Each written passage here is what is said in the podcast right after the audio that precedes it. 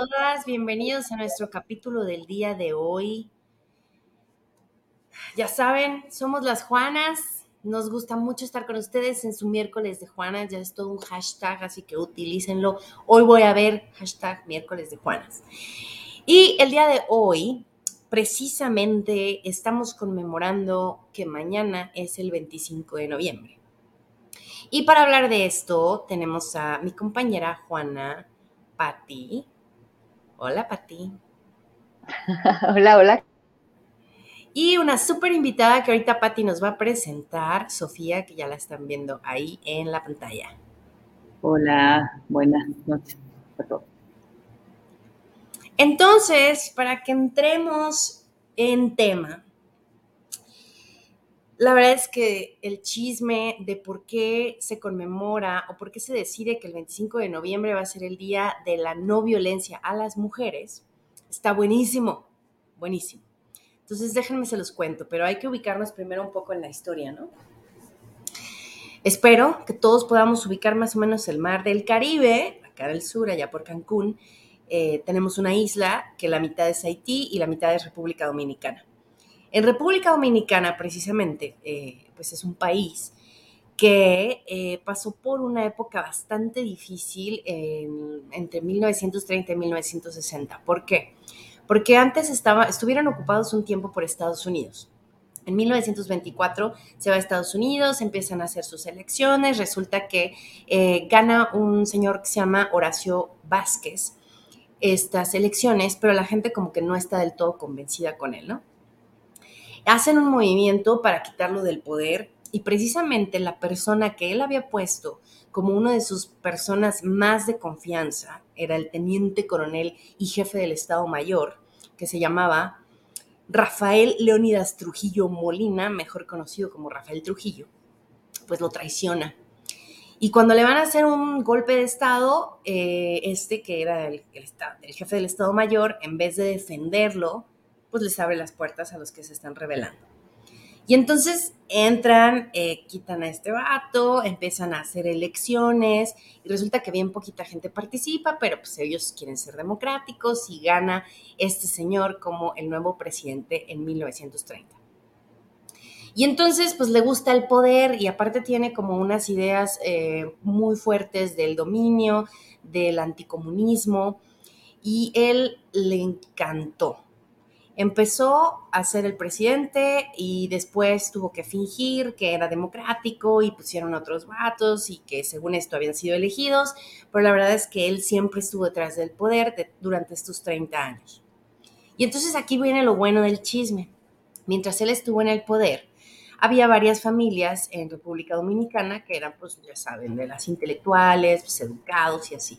Y había una familia en lo particular que se apellidaban los Mirabal ellos tenían cuatro hijas. Bélgica Adela, Patria, bonito nombre por cierto, Minerva y María Teresa. De estas cuatro hijas, las tres últimas eran así como intelectuales, bonitas, amantes de las artes y acá, ¿no? Y Minerva era la más guapa de todas. Resulta que al señor Trujillo le gusta Minerva y la invitan a eventos con su familia y él empieza a tirar el perro, que mira, que yo tengo mucho poder y ella lo rechaza. La vuelve a invitar a varios eventos y ella le sigue diciendo, pues no, no, no me late, aparte de que ella políticamente estaba en contra de, esta, de este gobierno que se convirtió en una dictadura. Entonces, pues me imagino que el pequeño resentimiento se le quedó, ¿verdad?, en su mente.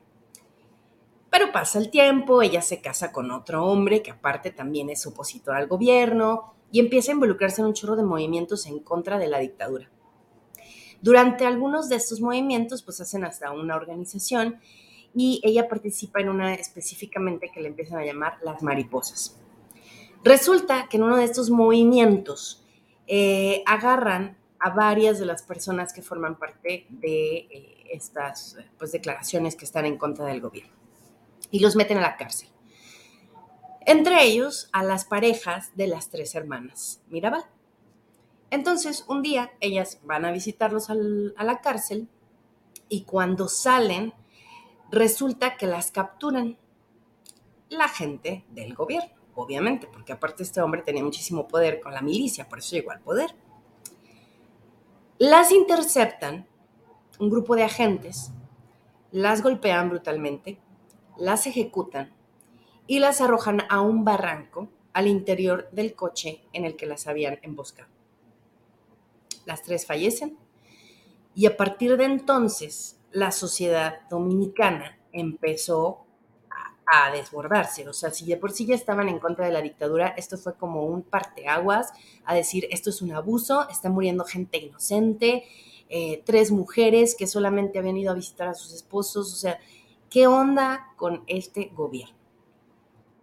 Y entonces esto fue un 25 de noviembre de 1960.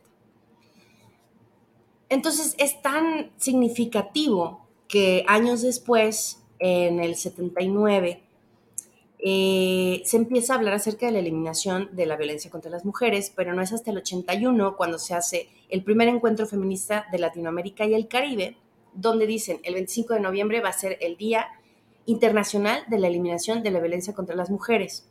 Pero esto nada más es local, porque después de varios años la ONU en el 93 declara la resolución de la Declaración sobre la Eliminación de la Violencia contra la Mujer, donde ya define qué es la violencia contra la mujer, que es de lo que vamos a hablar ahorita. Pero es hasta el 99 donde la ONU ya dice que este va a ser el día oficial, Día Internacional, de la Eliminación de la Violencia contra la Mujer. Y entonces, pues vemos como el hecho de que pensemos que a lo mejor nuestra voz o nuestra participación no es suficientemente importante, siempre lo es fue tan importante su impacto y su opinión que las mataron, ¿no? Y qué lástima que tienen que ser mártires de este dominio para que se vuelvan tan significativas. Sin embargo, pues de ahí viene y de hecho el color naranja es el, el color oficial del día del que vamos a hablarles hoy. Entonces, bienvenidos y bienvenidas para seguir platicando. Patti, si nos quieres presentar a nuestra súper invitada del día de hoy. Eh, muchísimas gracias y buenas noches a quienes nos están acompañando. Yo la verdad es que te iba a decir, ocúltala, ocúltala, que no la vean hasta que la vayamos a presentar. este, porque pues es una persona muy, muy reconocida aquí en San Luis, también muy querida, que ya también tengo el gusto de conocer, tal vez no muy personalmente, no muy cercanamente, pero, o sea, personas muy cercanas a mí son muy cercanas a ella. Y pues bueno, para que nos hable un poquito de este día y que, bueno, así nada más como comentario, estaba revisando algunos datos y de verdad son súper sorprendentes. Ya hemos tocado algunos temas sobre el abuso y la violencia hacia las niñas. Bueno, ahora le sumamos el de las mujeres en general y de verdad es que son cifras a nivel mundial, a nivel nacional, que están bastante elevadas. Incluso hay muchos datos de cómo cuando suceden eh, desastres naturales emergencias, este, emergencias humanitarias, como ahora el caso del COVID, la violencia en contra de las mujeres todavía aumenta más de lo que ya tenemos que estar viviendo. ¿no? Entonces, las cifras son como de una de cada cuatro mujeres ha sufrido o sufrirá violencia, eh, principalmente por la pareja, por familiares, eh, por el compañero cercano. Bueno, no, no las iba a poner una gráfica, pero la verdad es que creo que nos íbamos a quedar como así. Y mejor les voy a presentar a nuestra super invitada del día de hoy que nos acompaña y nada más voy a leer una mini semblanza de ella, pero la verdad es que mis respetos, ayer que estuvimos platicando con ella, este, pues no sabíamos ni, ni qué decir, creo que no hacía falta ni que aportáramos nada por todo este conocimiento y experiencia que ella tiene. Y pues ella es Sofía Córdoba Nava, es antropóloga social por la Universidad Autónoma Metropolitana de Iztapalapa y egresada de la Maestría de Investigación y Antropología Visual de la Flaxo, Ecuador, con experiencia de investigación en género, migración y visualidad. Tiene también formación y experiencia en metodologías participativas, audiovisuales y de investigación e intervención con perspectiva de género y se ha desempeñado laboralmente en Educación y Ciudadanía AC y recientemente fungió como directora de la instancia de las mujeres del municipio de San Luis Potosí, que es el órgano responsable de la transversalización de la perspectiva de género en la política pública municipal, desde donde acompañó a familiares de mujeres víctimas de feminicidio en sus procesos de acceso a la justicia y a la reparación. Y actualmente continúa formando parte de la colectiva por ellas, por nosotras y por todas, en donde eh, acompaña a familiares de estas víctimas del feminicidio eh, en compañía de un grupo de abogadas, psicólogas, antropólogas, literatas, periodistas. Entonces, pues es todo un acompañamiento en el que continúan dándoles estas personas. Así que muchísimas gracias, Sofía, por estar con nosotras y pues todo tuyo, este espacio. Muchas gracias. Ah, tu micro. Sí. Ah, ah, perdón.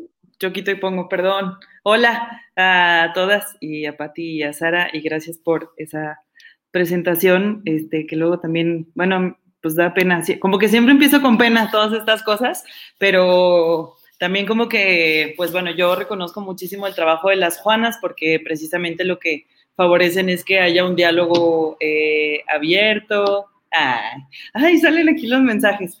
Hola Margarita. este, que sea un diálogo abierto, también como relajado y pues bueno, como agradecer la invitación también porque creo que hay una, mm, como un punto de partida que es la experiencia, ¿no? Entonces, eh, creo que ayer justo que estábamos hablando en, como para ir ahí poniéndonos como en, el tema para hoy, eh, platicábamos precisamente de que es muy triste que todas las mujeres podamos hablar de lo que significa vivir violencia por el hecho de ser mujeres, ¿no? Entonces, eh, pues eso, bueno, también abre como, como, como el tema de hoy, ¿no? Porque no es algo ajeno a nosotras, no es algo que, que pues sí, que, que, que, no sepamos lo, lo, que es porque nos ha atravesado el cuerpo, la vida, ¿no? O sea, lo hemos vivido de muchas maneras. Y bueno, claro que también hay formas extremas en las que se manifiesta esa, violencia en contra de nosotras, ¿no? Como es en este caso el feminicidio. Y pues bueno, eh, un poco como la intención es como poder ir dialogando, ¿no?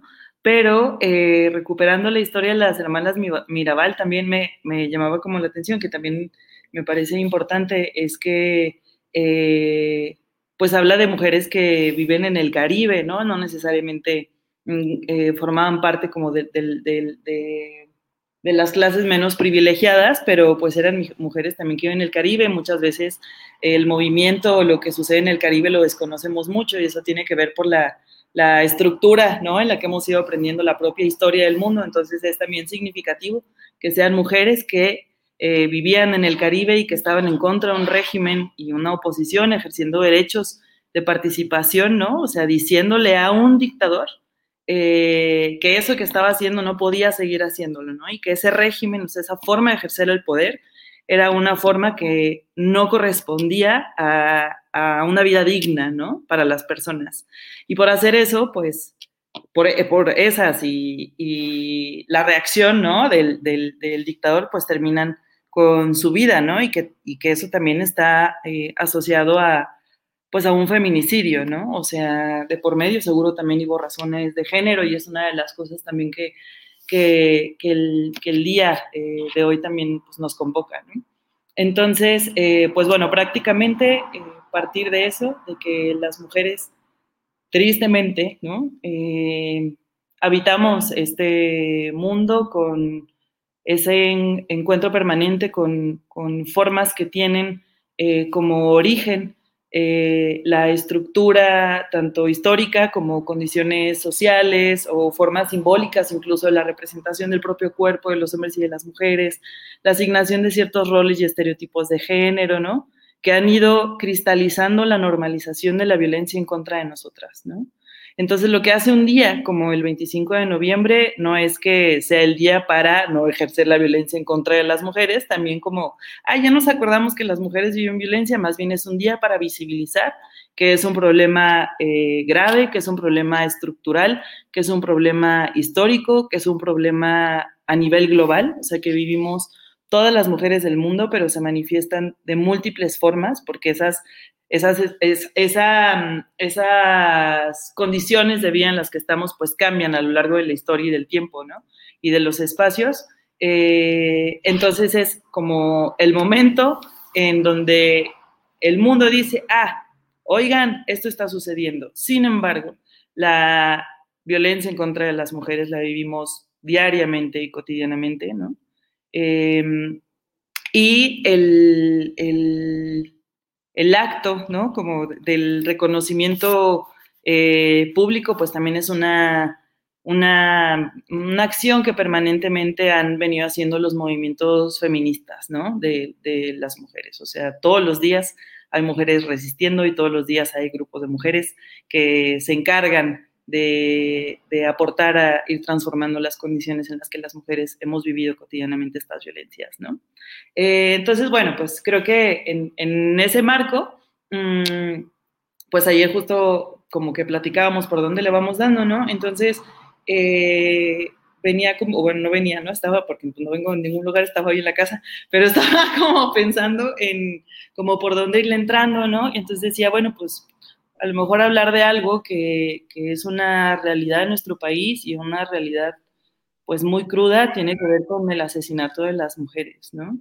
El asesinato de las mujeres pues se le llama feminicidio, que también ha sido una conquista, incluso la propia categoría del feminicidio, no solamente por el reconocimiento en el Código Penal, sino que la palabra feminicidio ha sido producto de una lucha eh, de orden político también de las mujeres, cuando se pone al centro que las mujeres somos asesinas, que que, que hay asesinatos de mujeres que tienen razones de género, ¿no?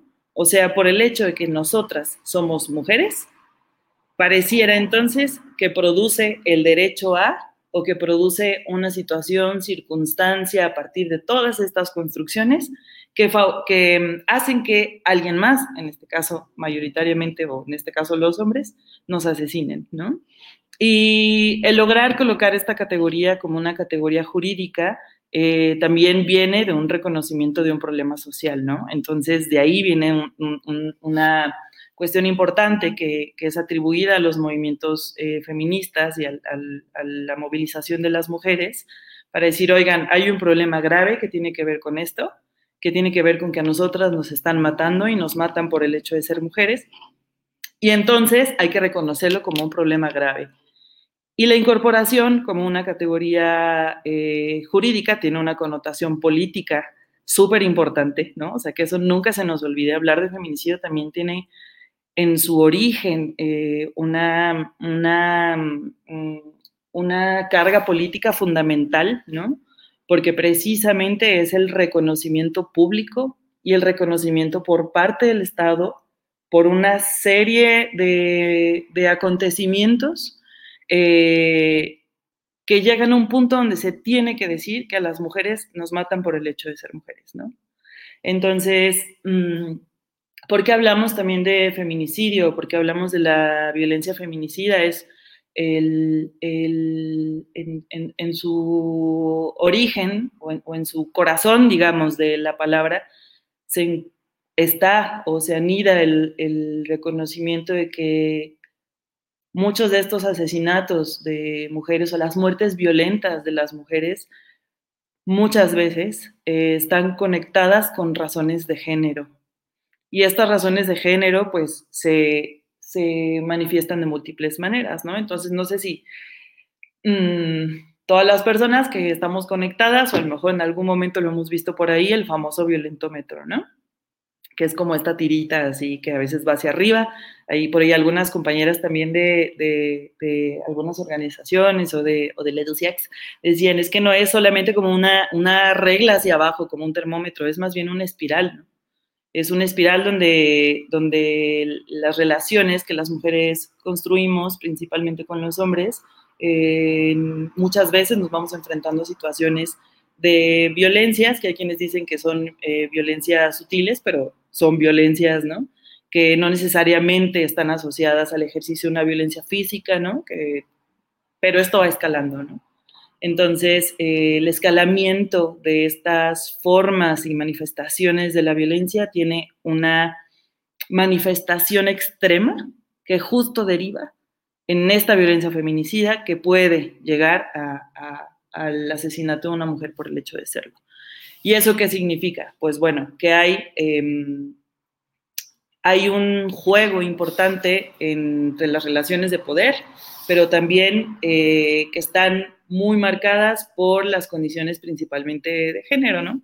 Es decir, eh, son ejemplos así como súper sencillos, ¿no? Como que podemos ver así diariamente o que hemos escuchado en muchos lugares, ¿no? Que son ejemplos así, esas cositas que ahí se van haciendo cada vez más grandes, ¿no? Como el control sobre el cuerpo de las mujeres o el decir, ¿por qué sales vestida de esa manera, ¿no? O tú no puedes hacer esto porque eres mujer, más bien esto lo voy a hacer yo o yo quiero controlar tus tiempos y tus espacios, ¿no? Yo controlo eh, con quién te juntas, con quién no juntas, ¿no? Y todo puede estar a lo mejor envuelto en esta lógica del amor romántico o de como yo te quiero, te cuido, ¿no? Y eso le va quitando o nos va quitando a las mujeres cierta autonomía, ¿no? Pero también se manifiesta en la calle, aunque no conozcamos a, las personas que son nuestras agresoras, ¿no? Se manifiesta en la calle cuando nos dicen... Eh, mm, una cosa que en el entendimiento de muchos de los hombres es un piropo que hasta a veces se enojan, que es como, oye, te estoy haciendo un piropo y es como, perdón, pero pues quién chingados te preguntó sobre, sobre el, o sea, quién te pidió tu opinión sobre mí en el espacio público, sobre mi cuerpo, ¿no? Y que nos hacen sentir también intimidadas, nos hacen sentir incluso como hasta observadas de una forma que incomoda mucho, ¿no? Entonces esa también es una forma eh, de violencia que tiene un origen en gran medida eh, cultural, ¿no? O sea, que se anían esas construcciones donde dice, bueno, pues yo tengo el derecho a decirle a, una mujer en la calle mi opinión sobre su cuerpo, ¿no? Y eso, ¿qué ha pasado en la historia? ¿O cómo se ha configurado el mundo? Que eso pareciera que es algo normal, ¿no? O sea, ¿qué nos hizo pensar que eso era normal? Aún nos incomode y muchas veces lo silenciamos, lo callamos o incluso la culpa, ¿no? Que es como otra de las cosas que hemos aprendido de todos lados, ¿no? Principalmente como de muchas instituciones, entre ellas algunas eh, formas también de estructuras religiosas que nos hacen sentir permanentemente culpa por quienes somos, por lo que decimos, por, el, por nuestro cuerpo, lo que hacemos con nuestro cuerpo, ¿no? Entonces, el mundo y la sociedad también nos ha hecho pensar que nosotras somos responsables de las violencias que vivimos, ¿no? Cuando una mujer se encuentra en una situación de violencia con su pareja, ¿no? Que alguien le dice, ay, güey, pues es que está, ¿por qué está ahí? Está ahí porque hasta parece que le gusta, o que son eh, unas mujeres, ¿cómo? El otro día alguien me decía, pero es que son, ¿cómo se dice cuando supuestamente a alguien le gusta sufrir? Eh, masoquista. Es un masoquista porque sigue con ese güey, ¿no? Entonces decir, a ver, aguanten.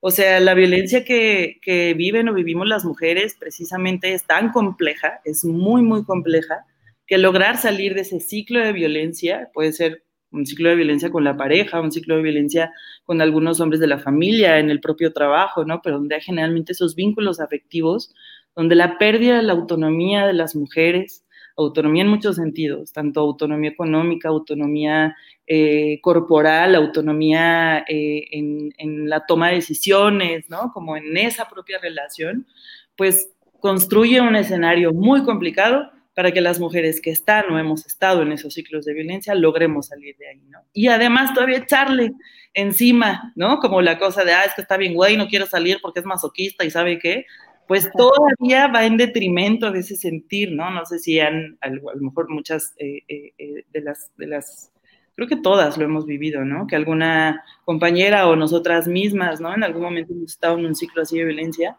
que lo hemos contado a veces y luego ya nos va dando pena porque es, puta, pues es que si vuelvo a contar que ya volví con este güey, ¿no?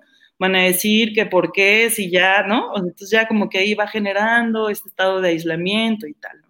Entonces, bueno, Digamos que la violencia que vivimos las mujeres se manifiesta de múltiples formas, en múltiples espacios, eh, tiene un efecto en muchas dimensiones de nuestra vida, ¿no? Pero no habría que olvidar que mm, están interconectadas, o sea, no es como, ah, no, pues solo le habló feo, no, pues solo le dijo esto, ¿no? O, no, pues le pegó, pero pues, ¿no? Más bien tienen una interconexión. Y esta interconexión... Y por ejemplo, estaba, estaba leyendo hace rato unos documentos y en algunos puntos hablaba sobre el nivel em, como socioeconómico y educativo de las mujeres que recibían, que eran víctimas de violencia y de los hombres que ejercían violencia. Pero de repente dije, pero no, o sea, no necesariamente. Me ha tocado conocer gente que está al frente de, de áreas en diferentes lugares, ¿no? Eh, que trabaja estos temas y que ejerce violencia siendo hombre y que es víctima de violencia siendo mujer, que tal vez no una violencia física, pero hay otros tipos de, de violencia, ¿no? Entonces, aquí el tema del nivel socioeconómico porque como está todo bien estigmatizado también creemos, ah, no, pues es que pobrecita, como no tiene estudios, entonces por eso le pegan. Ah, él le pega pues porque tampoco tiene estudios, pero esta, este mismo nivel de violencia nos lo podemos encontrar en el magistrado de no sé dónde, en la persona con más estudios, sea hombre o mujer. Incluso una vez que nos acompañó esta Carol Vera, la doctora Carol Vera, nos decía es que no hay hombre que no sea machista y, luego estas expresiones de los hombres de, yo no soy machista, a mí también me gusta enseñar a las mujeres.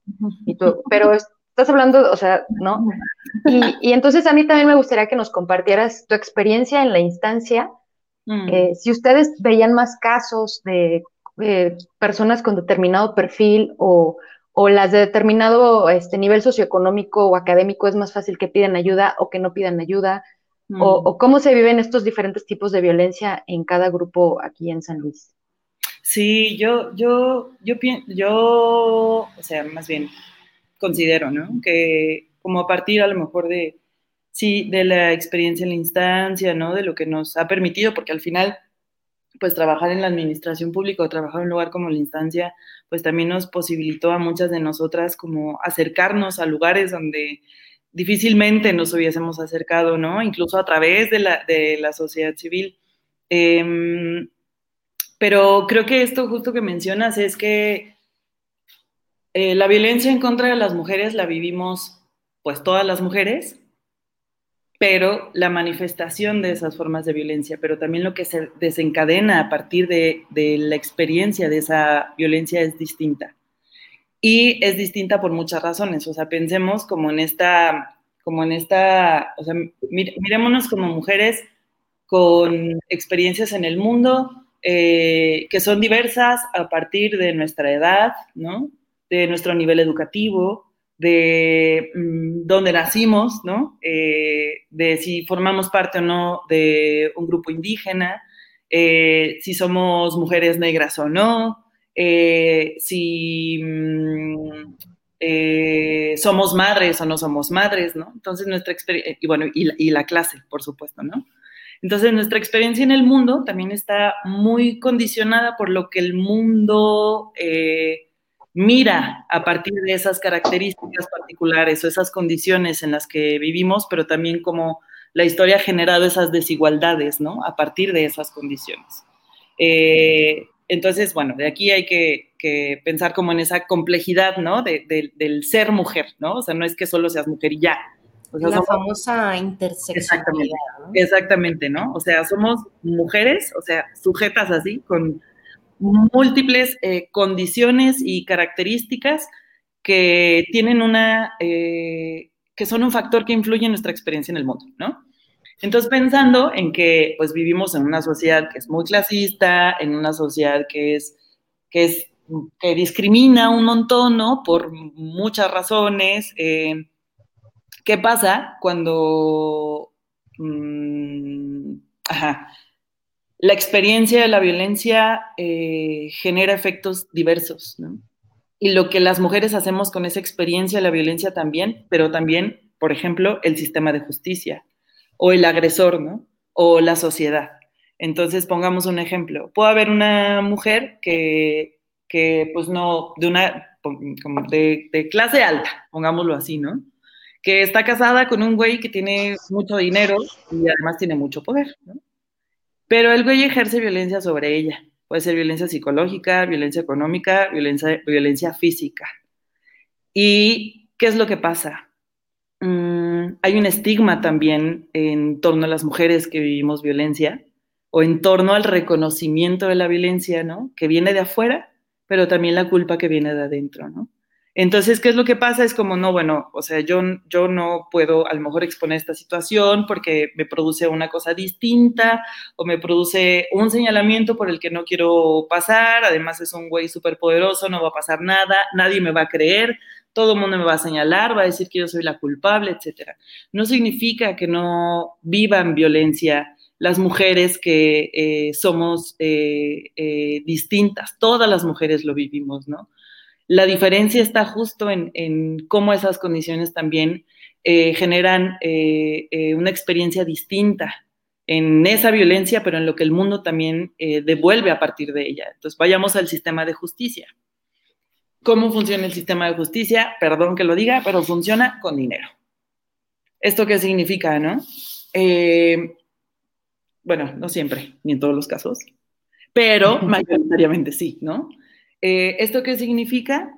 Que es más difícil que haya justicia para las mujeres que se encuentran en una situación de mayor marginación o de una vida mucho más precarizada.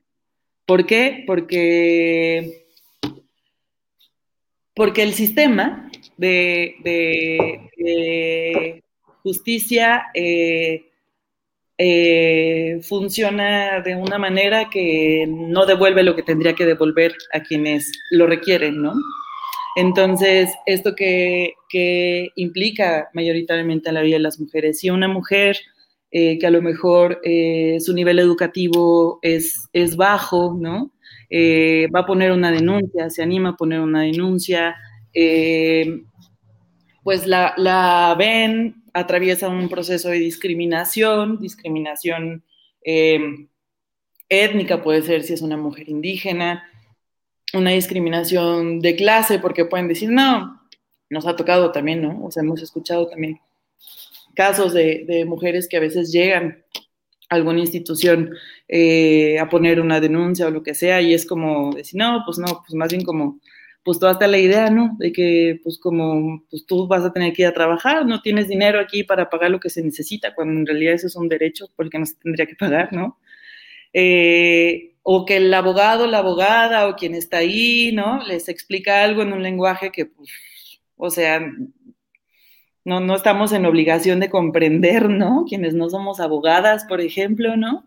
Y eso que va generando, como, bueno, y además, pues no, pues el moche, ¿no? Etcétera. Eso que va generando que la justicia vaya siendo cada vez más lejana para las mujeres que están en una situación de más alta precarización.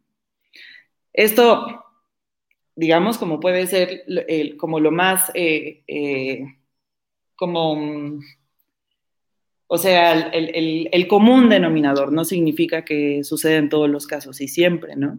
Por eso también creo que hay tanto enojo, porque los niveles de impunidad son altísimos. O sea, si pensamos en lo que ha significado incluso la construcción de un concepto, la incorporación del concepto como feminicidio en un código penal que ha sido producto de una lucha política, que ha sido también producto, el antecedente en México es el famoso eh, caso, ¿no? y famoso lo digo con mucho respeto, el caso algodonero, ¿no? Que es un grupo de mujeres en Ciudad Juárez que encontraron asesinadas en eh, un campo algodonero, se llama así, eso eh, llegó hasta la Corte Interamericana de Derechos Humanos y eso fue un precedente importantísimo en nuestro país para que el concepto de feminicidio pudiese también llegar a los códigos penales, ¿no?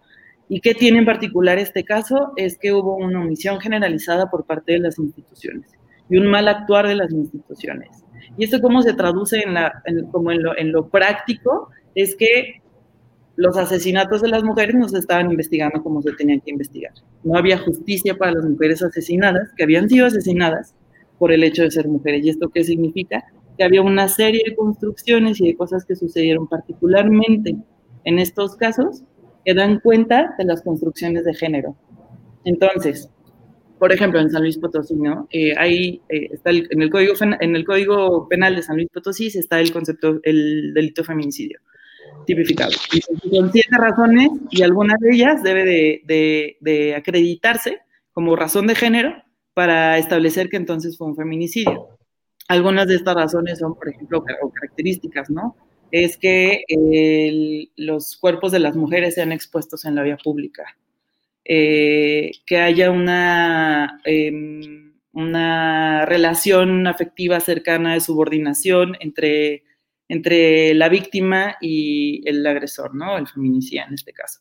Em, que haya eh, muestras, ¿no? O, pruebas de, violencia sexual que haya sucedido, ¿no? Durante el, pues el, porque al final hay mucha hazaña, ¿no? Sobre sí, el ataque. ¿no? Exactamente. Oye, platícanos más o menos, o sea, tu experiencia ha sido, que supongo con mujeres que han sido víctimas de, de, este tipo de violencia, pero hablando de feminicidio, pues la intervención es con la familia, ¿no? Con la gente que les sobrevive. Platícanos cómo es el trabajo con estas familias que se quedan sin la mujer que amaban, parte de ellos, y qué lugares o qué ayudas existen hoy en día para ellas y ellos, ¿no? Sí, sí, acá como e, e, ese, ese tema es como súper mm, como importante, digamos, porque pues ha atravesado la experiencia los últimos meses, ¿no? Eh, no solamente la personal, sino de, de una experiencia colectiva, ¿no? Como de, de, muchas mujeres que, que, nos hemos ido encontrando en el camino, ¿no? Y también de, grupos de familiares. Y mm, ahí, pues, también como el aprendizaje ha sido como hablar en primera persona de la experiencia de, cada quien, ¿no? Porque mm, eh, creo que, que justo la dimensión colectiva de la lucha por la justicia para las mujeres es sumamente importante, ¿no? Y las implicaciones individuales son sumamente diversas. Y creo que en este caso, como en, en particular, hay como, como, además, como de un proceso de aprendizaje organizativo, ¿no? Porque creo que eso también es y hay que reconocerlo como tal. O sea, es un tema que nos atraviesa muchas mujeres, es un tema que tiene como sus raíces súper profundas, ¿no? Que nos hace conectar por muchas razones, ¿no? Como con, las madres y, en este caso también con un padre, ¿no? Y hay como una intención que se centra, porque las necesidades son muchísimas, pero muchísimas, que se centra en el derecho a la justicia, a, a la verdad y a la memoria, ¿no? Y pues bueno, en el marco también de un proceso de reparación. O sea, lo, principal es saber que nada va a reparar, ¿no? O sea, nada, nada, nada, nada, nada, absolutamente nada, ¿no? Pero hay cosas que, que son necesarias o, que pueden llegar a contribuir, ¿no? A, a, a, ciertas necesidades que se van generando a partir de un evento como ese en la vida de las mujeres, en la vida de las madres, en la vida de las hermanas, en la vida de los padres, en la vida de toda la sociedad también, ¿no? Y pues bueno, eh, creo que es importante poner al centro que lo principal que, dinamiza y, y, moviliza esto es como, son como dos cosas, ¿no? Como la justicia para las mujeres. Y la justicia en un sentido formal, ¿no? O sea, está bien bueno que, hemos ido avanzando mucho, digamos, ¿no? Como tanto en normativas como institucionalmente, en protocolos, etcétera, ¿no? Y esos avances han sido productos del, de, perdón que lo diga, pero como de los chingazos de las, así lo dice una compañera, ¿no? De los chingazos de las compas feministas, de las mujeres, ¿no? Que de todas las mujeres desde donde estamos, que decimos, esto no puede seguir sucediendo, también ha contribuido y eso ha, eso ha movilizado a un sistema, ¿no? Pero, eh, pues la impunidad, ¿no? Manda un mensaje de permisividad que es terrible. O sea, la impunidad es, ok, hemos avanzado un montón, pero seguimos sin saber quién asesinó a las mujeres, ¿no? O quién asesinó a... Hay nombres de muchísimas mujeres, ¿no? Que es jodidísimo. Entonces, pues claro que eso nos abre un camino importante, pero también hay un derecho a la verdad. Y el derecho a la verdad, ¿qué significa? Es así tal cual, saber qué pasó. O sea, las, las personas que son familiares de mujeres que han sido víctimas de feminicidio, amigas, la sociedad en general, digo, no la sociedad, no de una manera puntual en los casos, por supuesto, ¿no? Pero las víctimas indirectas tienen el derecho a saber qué pasó.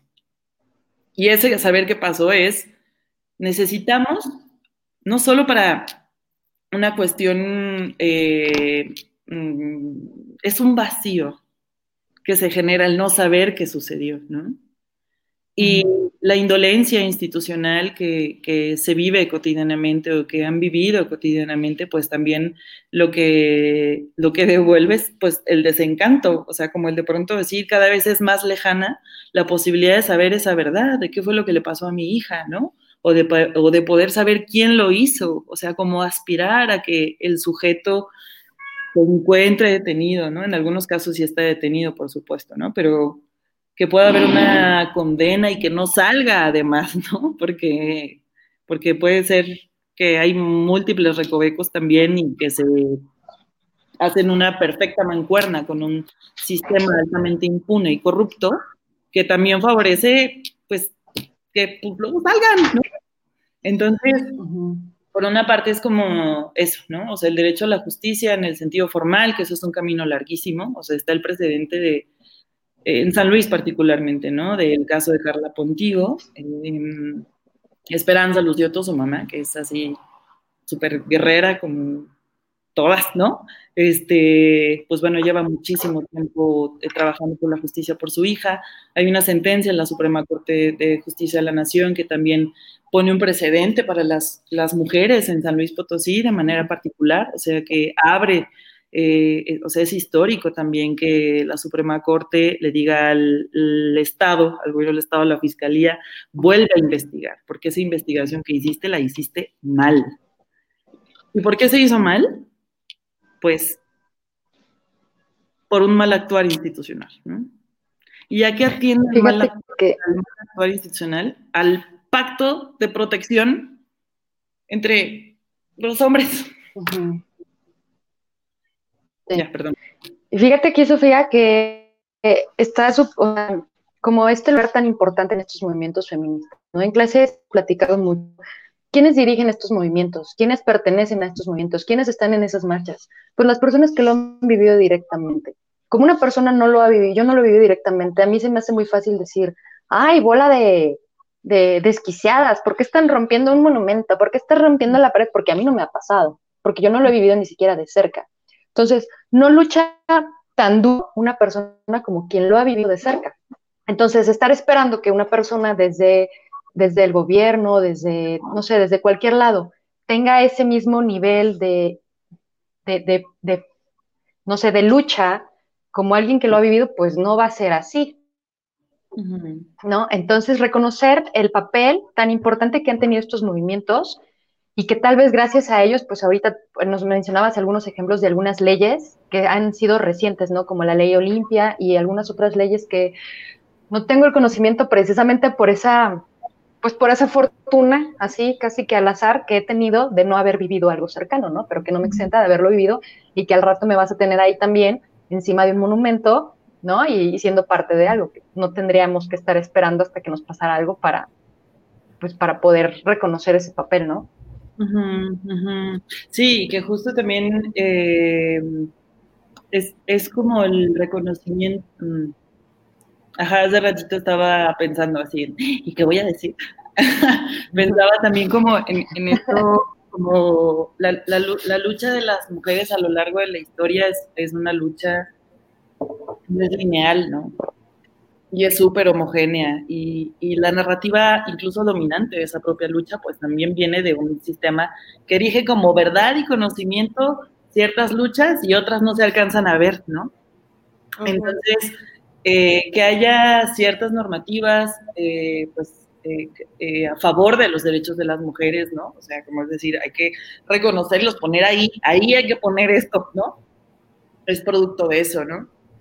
Pero también hay un montón, un montón de cosas que atraviesan, por ejemplo, una dimensión comunitaria, ¿no? Cuando estábamos en la instancia, unas compañeras hicieron un diagnóstico sobre las formas de participación política y bueno, había como una intención también como muy clara de, lograr como visibilizar que las formas de participación política de las mujeres tienen un orden comunitario muy importante.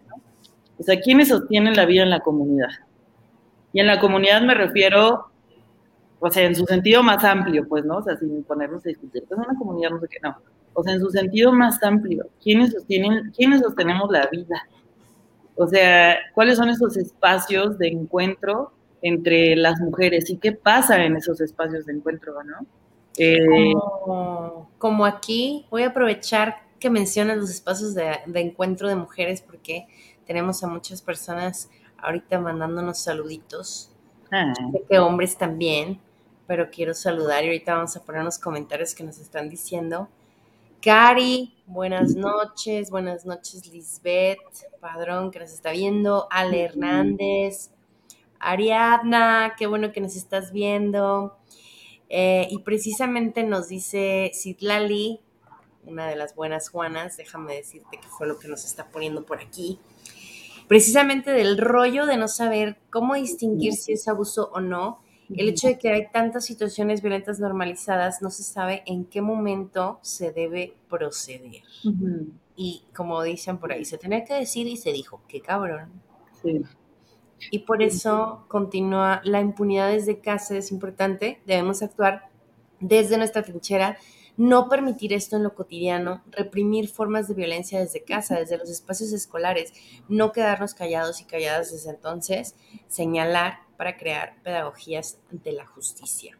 Justo, justo. Y creo que también es súper importante, suena súper chido, ¿no? Como, como crear pedagogías de la justicia.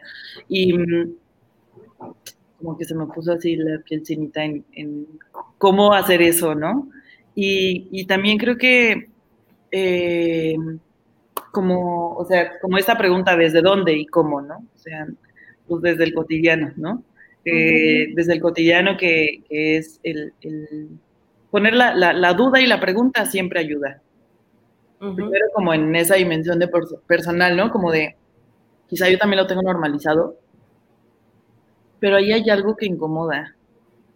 ese es como el, bueno, no sé, yo digo, va, ese sí es muy personal. Como que ahí hay algo que incomoda. Cuando algo pasa, que mm, no me gustó el comentario, como, ¿por qué dijo eso? Este, mm, no me gustó cómo me vio, ¿no? O sea, me sentí incómoda cómo se acercó y me tocó. O... Ahí hay algo que es como, no, no, no, no y que muchas veces transgrede como es, exacto. Muy, es super canal 5 de nuestra época, chaval. ya sé.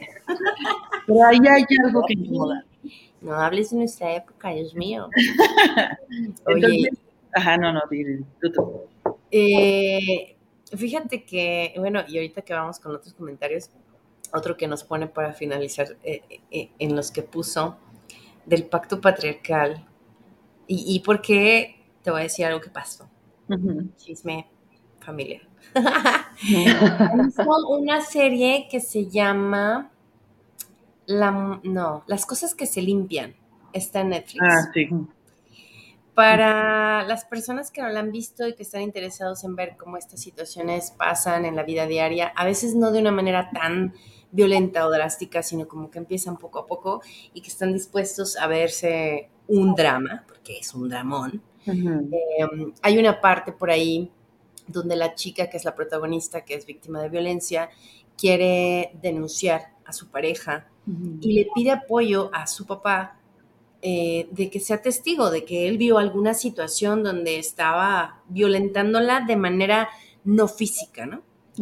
Que él dijera, sí, sí es cierto, sí la estaba acusando, ¿no? Y el papá, que en su momento tiene su historia también de violencia, eh, no quiere, y me encantó que una de mis hermanas, y que aparte no lo esperaba para nada, dijo, el pacto patriarcal. y la verdad es que a lo mejor puedes decir, no, es que su vida y su historia y él también tiene lo suyo. Claro que sí, pero al final del día es como un, no, ¿cómo lo voy a acusar, no? O sea, no, seguramente sus razones tenía. Cuando, pues no, tendrías, o sea, tu lealtad tendría que estar con tu familia, no con otro que es un otro hombre, ¿no? y, es un ejemplo que se puede ver claramente. Si no la han visto, véanla. Sí, una amiga el otro día decía, ¿no? Como, o sea, ¿se imaginan que las mujeres podamos ser así como, o sea, tener ese mismo pacto que los hombres tienen entre ellos? Así otro mundo sería, pues, ¿no? Como Imagínate, el, el, pacto matriarcal, no, no sería, fíjate no sería, sería más bonito. Cari, sí, claro. Un comentario que dice, en un contexto de relación de pareja, cuando la violencia a la mujer es ejercida por otra mujer, ¿se le da ese mismo tratamiento? Buenísima pregunta. Me parece que aunque los casos pudieran ser menos, sería importante visibilizarlo, ya que por ese hecho puede ser aún más difícil que las mujeres en esta situación lo expresen o busquen ayuda para salir de ese círculo. Sí, ayer hablamos un poco de esto. Ah, ah, eh, sí, yo pienso que cuando hablamos de, ajá, hablemos de violencia en contra de las mujeres por razones de género. Y las razones de género eh, son construcciones en el mundo, ¿no? Construcciones históricas, formas que hemos incorporado a través de los roles, estereotipos, eh, eh, creencias, ¿no? Para relacionarnos entre los hombres y las mujeres. Y puede haber violencias que ejercemos entre mujeres que tienen una connotación de género, por supuesto, ¿no?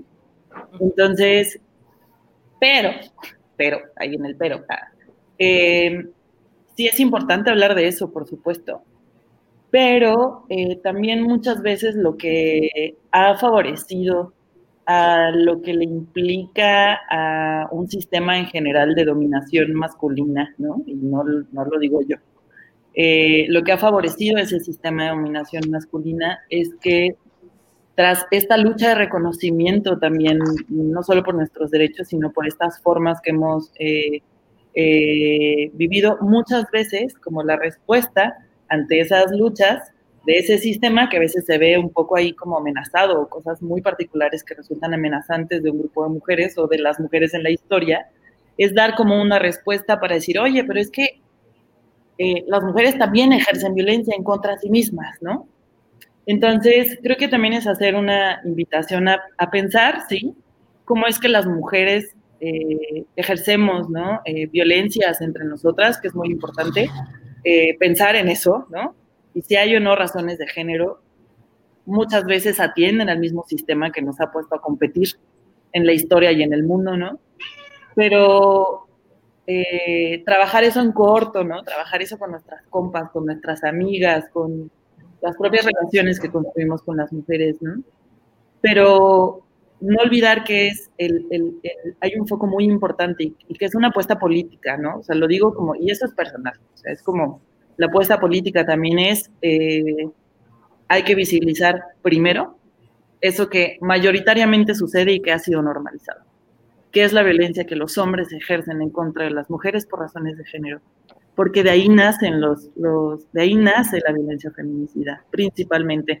Y no es como una cuestión que tenga que ver así, de es los hombres contra las mujeres todos los hombres son malos, ya cada quien tendrá su postura, cada quien dirá lo que piense o lo que, o, lo que tenga que, que, asumir o quiera asumir al respecto, ¿no? Pero sí, sí creo que es como, como importante eh, eh, no, no obviar, ¿no? Ni, ni ni decir, no, es que eso no pasa, claro que no, no, sí pasa, ¿no? O sea, claro que pasa. Y también hay que hablar, y aparte es el tema incómodo, ¿no? O sea, también es el tema incómodo. Pero no, no, no, no hacer que eso eh, se convierta en un argumento principalmente para quienes no, para quienes, para quienes nos llaman feminazis, ¿no? Para quienes dicen, es que a los hombres también los matan, o para quienes dicen, no, pero es que ya ven, son unas locas, ¿no? Porque están rayando otra vez afuera, que eso no sea un argumento, no les demos ese argumento todavía, como para decir, ven cómo entre ustedes también se están peleando, ¿no? Claro, o sea, sí hay formas eh, en los, y es, difícil, porque pues incluso entre las propias, mismas compas, es decir, puta, ¿y cómo resolvemos nuestros pedos, nuestros problemas? Cómo dejamos de ejercer también violencia entre nosotras, ¿no? Y muchas veces vienen de esa misma estructura patriarcal, ¿no? Las, hemos aprendido esas pautas, esa lógica de competencia, esa lógica, etcétera, ¿no? Pero, claro. ¿cuál es el lugar de resolución de eso, ¿no? Entonces, hablemos de violencia, violencia de género en contra de las mujeres, es eh, la violencia que se ejerce en contra de las mujeres que tiene esas razones de género y las razones de género atienden a estas construcciones históricas, ¿no? que son construcciones socioculturales sobre el deber ser mujer, sobre el deber ser hombre, etcétera, ¿no? Entonces, claro, pues eso se manifiesta pues de múltiples maneras, ¿no? O sea, entre pues de aquí para allá, de allá para acá y, para todos lados, porque el género, en, en, desde una perspectiva, que muchas también, es eh, como una construcción que nos atraviesa a todas las personas, ¿no? Podemos verlo como una perspectiva del mundo también, ¿no? romper los ojos con el famoso lente, ¿no? Claro. Oye, Sofía, y por ejemplo, bueno, ya también tuvimos algún programa, programa de eso y eso lo tocamos en el tema del amor romántico, que hablábamos de esta estructura patriarcal que hace que se imiten patrones, ¿no? Entonces, a veces en estas relaciones del mismo sexo, ¿no? Pues yo soy el vato, entonces imito el comportamiento que me dice la sociedad que es un vato, ¿no? Eh, yo tengo una pregunta. Esta, este, este tiempo, porque sean los, eh, las denuncias, eh, la violencia y los feminicidios, bueno, la violencia que termina así, el manifestación más alta termina en feminicidio, han aumentado, ¿no? Incluso mi pregunta es, ¿tú, o, o, al menos que esto no sea importante preguntárselo, no sé, ¿tú crees que esto sea porque es más fácil hoy en día evidenciar denunciarlo a través ahora de redes sociales, que, como el caso de la profesora en la UNAM, ¿no? que estaba en clase y que el, el, el esposo, la pareja llegó y la violentó y entonces pues hizo todo un movimiento alrededor y entonces ya, ya tuvo que este, denunciarlo. O sea, ¿crees que se estén evidenciando más? O. ¿O crees que ahora el movimiento de las mujeres es mayor que este sistema patriarcal dice, no, no, no, no, ¿a dónde van? ¿A dónde van? Si me están saliendo del huacal, no pueden, ¿no? Y entonces por eso también hay una mayor manifestación de violencia y que entonces esto se está convirtiendo como una especie de revolución que va a llevar sus determinados años hasta que logremos este, pues esa, esa equidad que de acuerdo a Fondo Monetario Internacional y a quién sabe cuántas organizaciones, pues la equidad en muchos sistemas, en muchos temas, pues van a ser añales. Es como, uh -huh. como una revolución este, invisible o algo así, bueno, no invisible, pero no tan, tan así como palpable así en la cotidianidad. Sí, yo, yo pienso que pasan como todas esas cosas juntas. o sea, es así como, como a raíz de lo que dices, pues, o sea, me resuena como mucho, ¿no? Eh, eh, mmm, como partir de que, la, de que es un fenómeno complejo, ¿no? Entonces, cambia en el tiempo, este, y que además ahora se nombra de cierta manera, ¿no? O sea, sí tiene que ver con eso, como creo que con la propia posibilidad de nombrar un problema de cierta forma que antes no se podía, ¿no? Y que el hecho de nombrarlo también va generando como una, un entendimiento de ese problema o de, o de, poderlo, como poderlo sacar, ¿no? Y decir, se llama así. Y de ahí se van desprendiendo más cosas, ¿no? Entonces el poder nombrarlo, pues claro que hace que eso sea mucho más visible. O sea, a lo mejor algo que existía cuando se nombra, co pasan cosas, ¿no? Entonces, pues ahora se llama feminicidio. Incluso, aún habiendo un tipo penal, ¿no? O sea, que se llame feminicidio, eh, hay asesinatos de, de mujeres, perdón, por el hecho de ser mujeres, que no logran esa clasificación y que a veces son suicidios, en, digo, feminicidios encubiertos de suicidios, por ejemplo, ¿no? Entonces, el, el, tener el concepto no devela la realidad total, pero nos ayuda como a, a, a, a, a que esa realidad de un fenómeno que ocurre también vaya eh, eh, eh, mirando o como asumiendo ese problema. Entonces sí se visibiliza, por supuesto, ¿no? Claro. también uh -huh, perdón. No, no, no, la otra es justo la, la, reacción, ¿no? O sea, como la forma reactiva, pues uh -huh. en muchos uh -huh. casos, no, no siempre, pero sí hay una, una forma reactiva cuando una mujer se planta de manera distinta a un hombre, entonces dice, ah, cabrón, y pues claro, produce como enojos, produce muchas cosas, o sea, es eso. Y también pensemos que es un fenómeno que cambia en función de las condiciones de todo tipo, ¿no? O sea, hay un recrudecimiento de la violencia eh, que puede estar atravesada por el crimen organizado, puede estar atravesada por, por ciertas circunstancias eh, sociogeográficas en determinados lugares que, que hacen que eso sea eh, peor, ¿no? Como el caso, por ejemplo, de Ciudad Juárez, uh -huh. mucho tenía que ver con el proceso de industrialización, ¿no? Como el, el, el, como estas maquilas, ¿no? Que prácticamente las mujeres fueron las que favorecieron la industrialización de, de Ciudad Juárez y fueron las mujeres que empezaron a ser asesinadas y, y, y los cuerpos de, puestos ahí en, en, en, el campo, ¿no? Como en los espacios abiertos. Entonces también hay condiciones sociogeográficas y políticas, por supuesto, ¿no? Que también fuerte esto de Juárez. Y sí. por eso me gusta lo que dice Gladys. Dice, en el último 8M, 8 de marzo, antes de la pandemia, fue histórico. También en San Luis muchas mujeres se sumaron, aunque antes nunca hubieran estado en alguna marcha. Creo que también es una cuestión de empatía, donde tal vez yo no viví directamente un feminicidio, pero sí me duele también la realidad de otras mujeres. Gracias, Gladys. Y nos dice Ana también, dice, tengo pacientes que han pasado por abuso sexual o violación, que al trabajar con el evento traumático deciden empezar a hablar o poner denuncias. La desventaja muchas veces es que ya pasó tiempo o no tienen evidencias suficientes para que se haga justicia. ¿Qué recomiendas que hagan? Sí, creo que es, em, si hay una decisión en torno a una denuncia, es ir bien acompañada, ¿no? Como buscar a compañeras abogadas que son también como, como especialistas, que cada vez hay más, ¿no? En, dar este tipo de acompañamientos, porque también hay una tendencia a la revictimización, ¿no? Por parte de las instituciones, entonces sí creo que es, eh, em, si hay una decisión, o sea, siempre poner una denuncia es, la decisión ante un evento de esta naturaleza, es una decisión eh, personal, ¿no? Que nadie tendría que obligar a alguien a hacerlo, pero eh, hacerlo em, es importante, ¿no? No, no es que sea eh, como, ah, no, a huevo lo tiene que hacer, pero sí es importante hacerlo.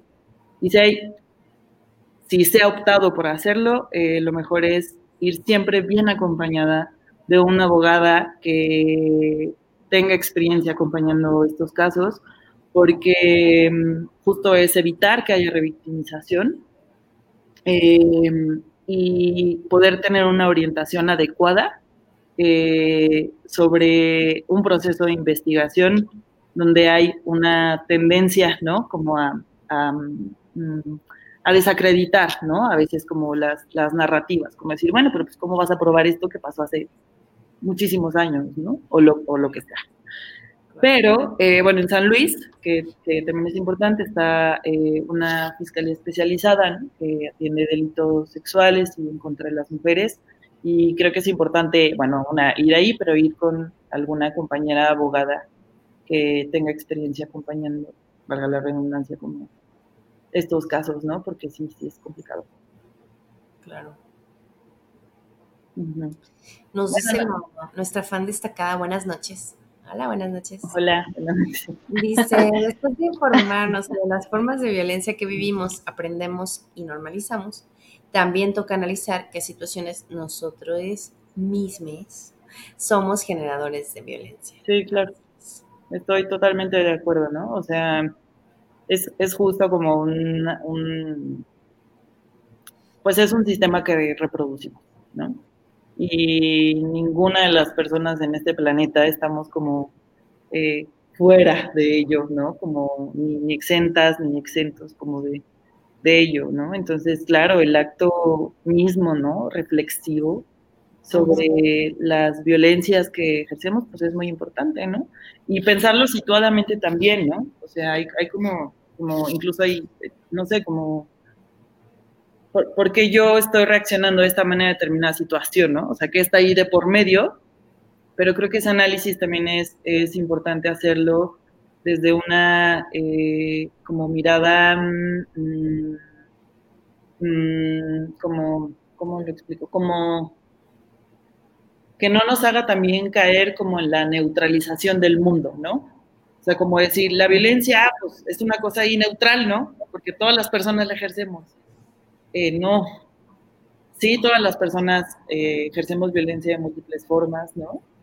pero ese acto no es un acto neutral, que venga como de la nada y que surja de la misma forma y que se manifieste de la misma manera, ¿no? O sea, creo que también es pensarlo desde ahí, como el, lugar que ocupamos en el mundo, qué es lo que va sucediendo, qué es, en qué contexto vivimos, ¿no?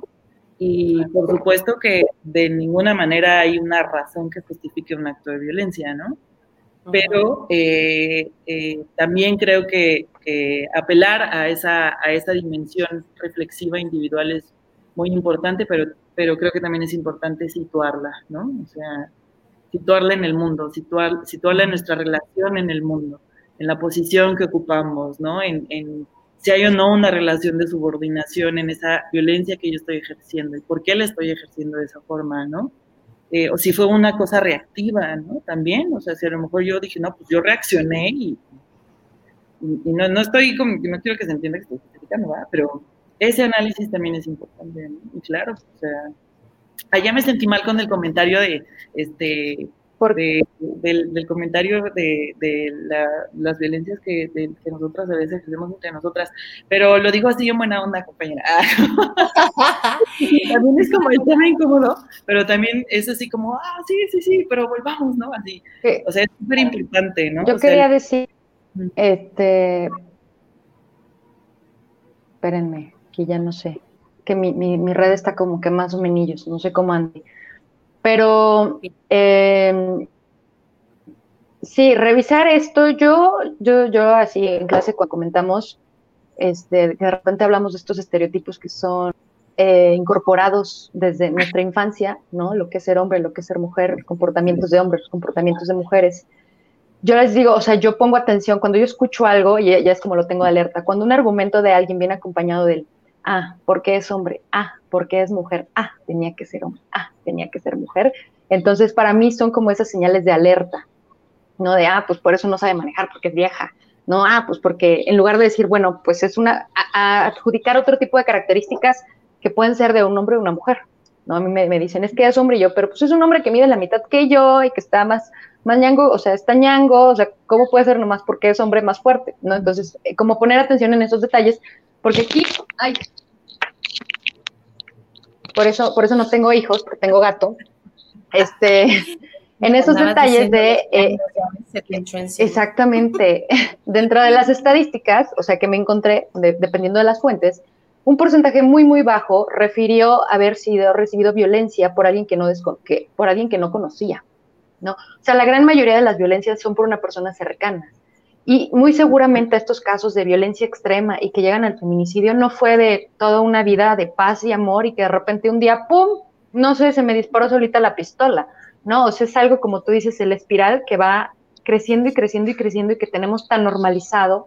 Y un estudiante que, que es mamá nos compartía, este, pues es que este, yo soy la, yo soy la mamá, ¿no? Yo soy la que me quedo, yo soy la que cuido. Lo que decías de que las mujeres sostenemos esta sociedad porque, claro, pues el hombre se tiene que ir a trabajar y uno se tiene que encargar de alimentar a las criaturas y además alimentar al hombre y, mantener todo para que él pueda seguir continuando. Entonces, todos estos pequeños temas de género que, que, va a ser muy difícil que identifiquemos, yo les, les decía, o sea, podemos empezar con este, una elección democrática de, del apellido, ¿cuál apellido va primero? ¿No? O sea, el que se encargue de cambiar mayor cantidad de pañales le pone el primer apellido y el si no va en segundo lugar y ni modo, ¿no? Pero como todos estos pequeños van sumando, sumando, sumando y de repente llegas a un punto en el que dices, pues no sé en qué momento llegué a este grado. Sí. Jóvenes, saludos de Ana Aquí alguien dice que te quiere mucho. Ah, no, Nacho. Padre. Alejandra Juan. Ale, ale, ale. Ah, hoy es tu cumpleaños, perdón. Digo, ya es así como. Felicidades, Alejandra. Feliz cumpleaños. Este, sí, y, y, es que también es muy difícil y doloroso reconocer que vivimos violencia. O sea, es como decir, puta,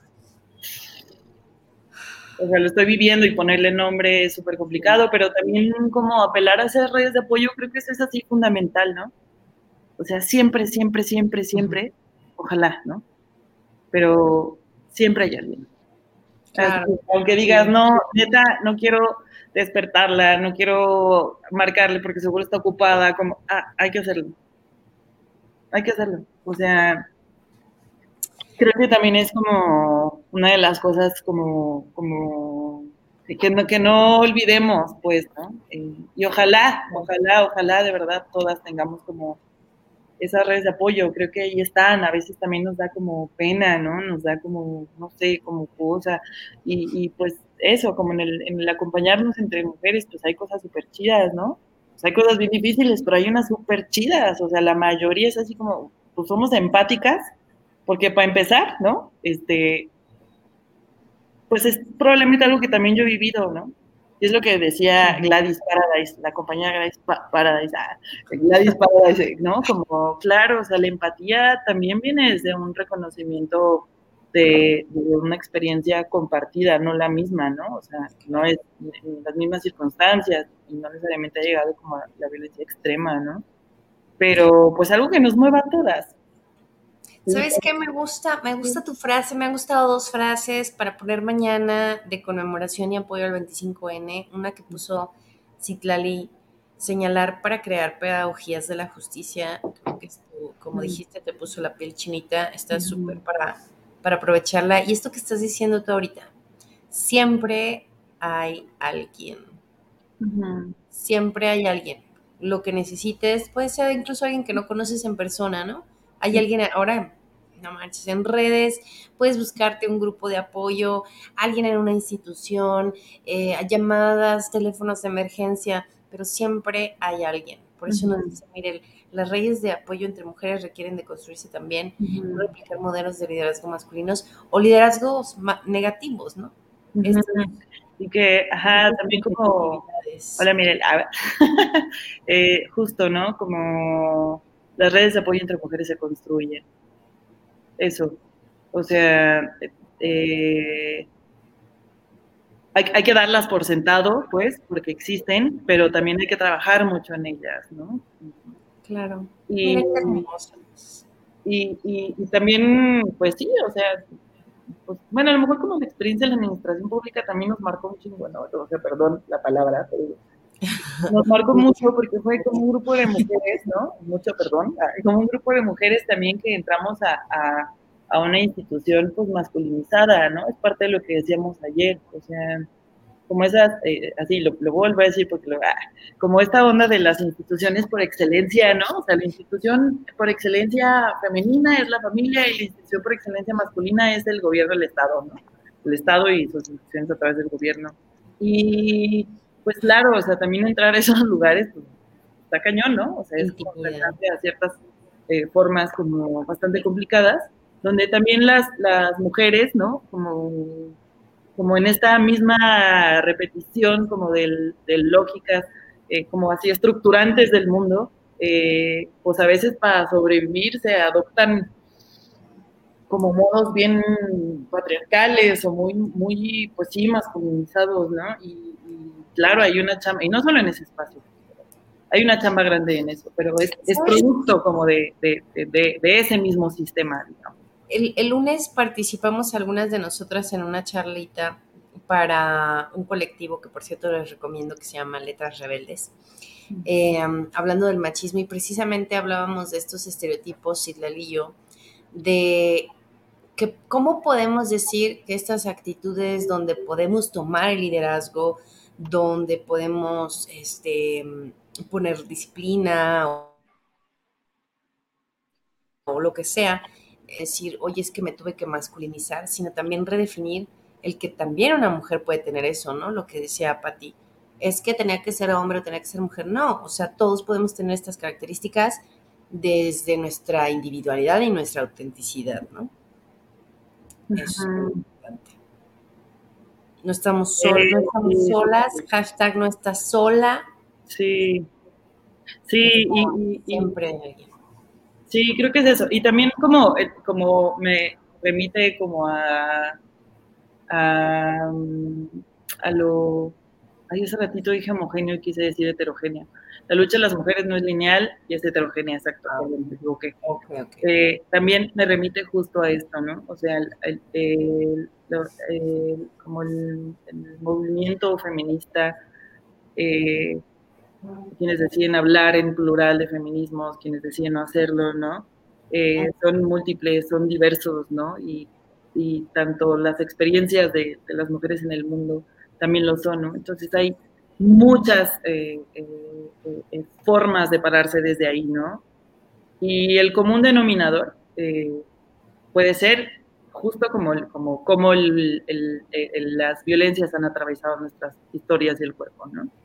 Y partiendo como, como, como de, eso, eh, es, es, es, como, como hacer así esta pregunta, ¿no? pues bueno, nos relacionamos, o sea, es que hay muchos debates ahí, pero o sea, llegamos al mundo con este cuerpo de mujeres y pues ya de ahí fueron pasando una serie de cosas, ¿no? nos fueron etiquetando, nos fueron colocando en cierta posición, nos fueron haciendo vivir situaciones, circunstancias muy particulares, ¿no? Pero hay como un acto chido, desde mi punto de vista, que es como el momento en el que te preguntas, ah, cabrón, o sea, ay, perdón. Oh my God, así como te preguntas. Exprésate, amiga, exprésate. ¿cómo es que mi exprésate. ¿Cómo, es, ¿Cómo ha sido mi experiencia o, cómo ha sido mi vida siendo una mujer en este país? Y, y es distinto a preguntarse cómo ha sido mi vida siendo una persona en este país. Cuando una se pregunta cómo ha sido la vida de, de mi carnal, ¿no? O, o de mi mejor amigo o de mi pareja, hombre, en este país. Y cómo ha sido la experiencia de vida de mi amiga siendo una mujer en este país, ¿no? Y no solo en este país, digamos en el mundo, ¿no? O en San Luis, si quieren, no sé. Y ahí es cuando es, ah, como, pues no sé, no, no, no, no nos dan respuestas de verdad, sino, digo, de verdad me refiero a que son respuestas de verdad porque son nuestras, ¿no? Pero no es con la intención de buscar como una explicación de todo el mundo, sino de hacer como esa práctica reflexiva sobre nuestro existir, ¿no? Y luego la otra es como, y pues, y, y, y, y, y qué hago yo también con eso, ¿no? O sea, con esa experiencia en el mundo y qué hago yo con esa experiencia en el mundo de mis otras compañeras, ¿no? O, o, o qué, o sea, como ahora qué quiero hacer, ¿no? O sea, el, el no sé, a lo mejor es súper rosa y súper ñoño lo que estoy diciendo, pero pues luego a veces no, no sé si les pasa o ha pasado, ¿no? Uy, pues es que yo no hay vuelta atrás, ¿no? Como en el momento donde ¡pras! te entra ahí como el, oh my God, o sea, viví esto, ya sé cómo nombrarlo, me incomoda, no está tan chido, ¿no? Como, cómo lo trabajo, ¿no? Cómo lo resuelvo, identifico que está afectado mis relaciones, ¿no? Pues de ahí viene ya como un algo después de eso, ¿no? Y que, pues no sé, como el, el, el trabajo con mujeres está, está, bien chido, entre mujeres está bien chido, tiene sus, sus cosas, dificultades, ¿no? Bemoles, ¿no? Pero también hay como una, una intención clara, ¿no? De, de, de favorecer esos espacios. Ya estoy extendiendo muchísimo, perdónenme. No, no, no. Muchísimas gracias, Sofía. Este, para ir cerrando, aquí agradecerles a todas las chicas. No sé si por ahí hay un chico que nos haya acompañado, pero a todas las personas que nos han estado acompañando, nos han estado comentando, enviando saludos. Este, te quieren mucho, con dudas, comentarios, aportaciones. Creo que nos quedamos también con mucha, con mucha tarea, con mucho trabajo, cada quien desde nuestras trincheras, ¿no? Nunca demeritemos el trabajo que cada quien pueda hacer en su casa, en su círculo con sus amigas, en su, en su grupo de trabajo, desde el activismo, o sea, desde cualquiera de las trincheras en las que nos encontremos, pues todo el trabajo es, es muy valioso. Muchísimas gracias, Sofía. ¿Algunas palabras que nos quieras decir, Sarita y Ay, Sofía, no. para despedirnos? Eso, gracias a las Juanas y a todas las personas que se conectaron y a las personas ahí que también nos mandamos muchos cariños y está bonita también como, como la red, ¿no? Que, que, también se manifiesta en estos espacios. Entonces, eso, gracias por la invitación. Gracias a, gracias a las diosas ya pasó. Porque luego uno se pone nerviosa. Ahí, Muchas gracias por haber estado, Sofía. Sabemos que has hecho muchísimo trabajo fuera, aparte de lo institucional y lo que ha sido como un empleo tal cual, el trabajo que has hecho de manera particular eh, Sofía también participa en un colectivo actualmente en apoyo a, a familias eh, que han sido víctimas de algún feminicidio. Entonces, también quien esté interesado en este tipo de apoyo, recibirlo o apoyar a darlo o incluso apoyar a financiarlo, pues es súper bienvenido. Uh -huh. Que se comuniquen con nosotros. Si no tienen el contacto de ella, nosotros contactamos. Pero la cosa es ayudar porque una situación así pues impacta mucho, ¿no? Como tú nos decías, Sofía. Así que muchas gracias por acompañarnos. Okay. Y recuerden que tenemos el apoyo de Akesi Design Studio para el diseño de nuestras redes, para que también vayan a su Instagram y puedan tener ese diseño. Y síganos a nosotros en nuestras redes, recuerden, Facebook. Hagamos un corazón. YouTube y Spotify. Es así, es así. Es un corazón, Sofía. No, es para el otro lado, es para el otro lado. Ahí está. Ahí está. ¡Eh! Lo logramos. Muchas gracias. Noches. Ahora tomamos captura. Gracias. Bye.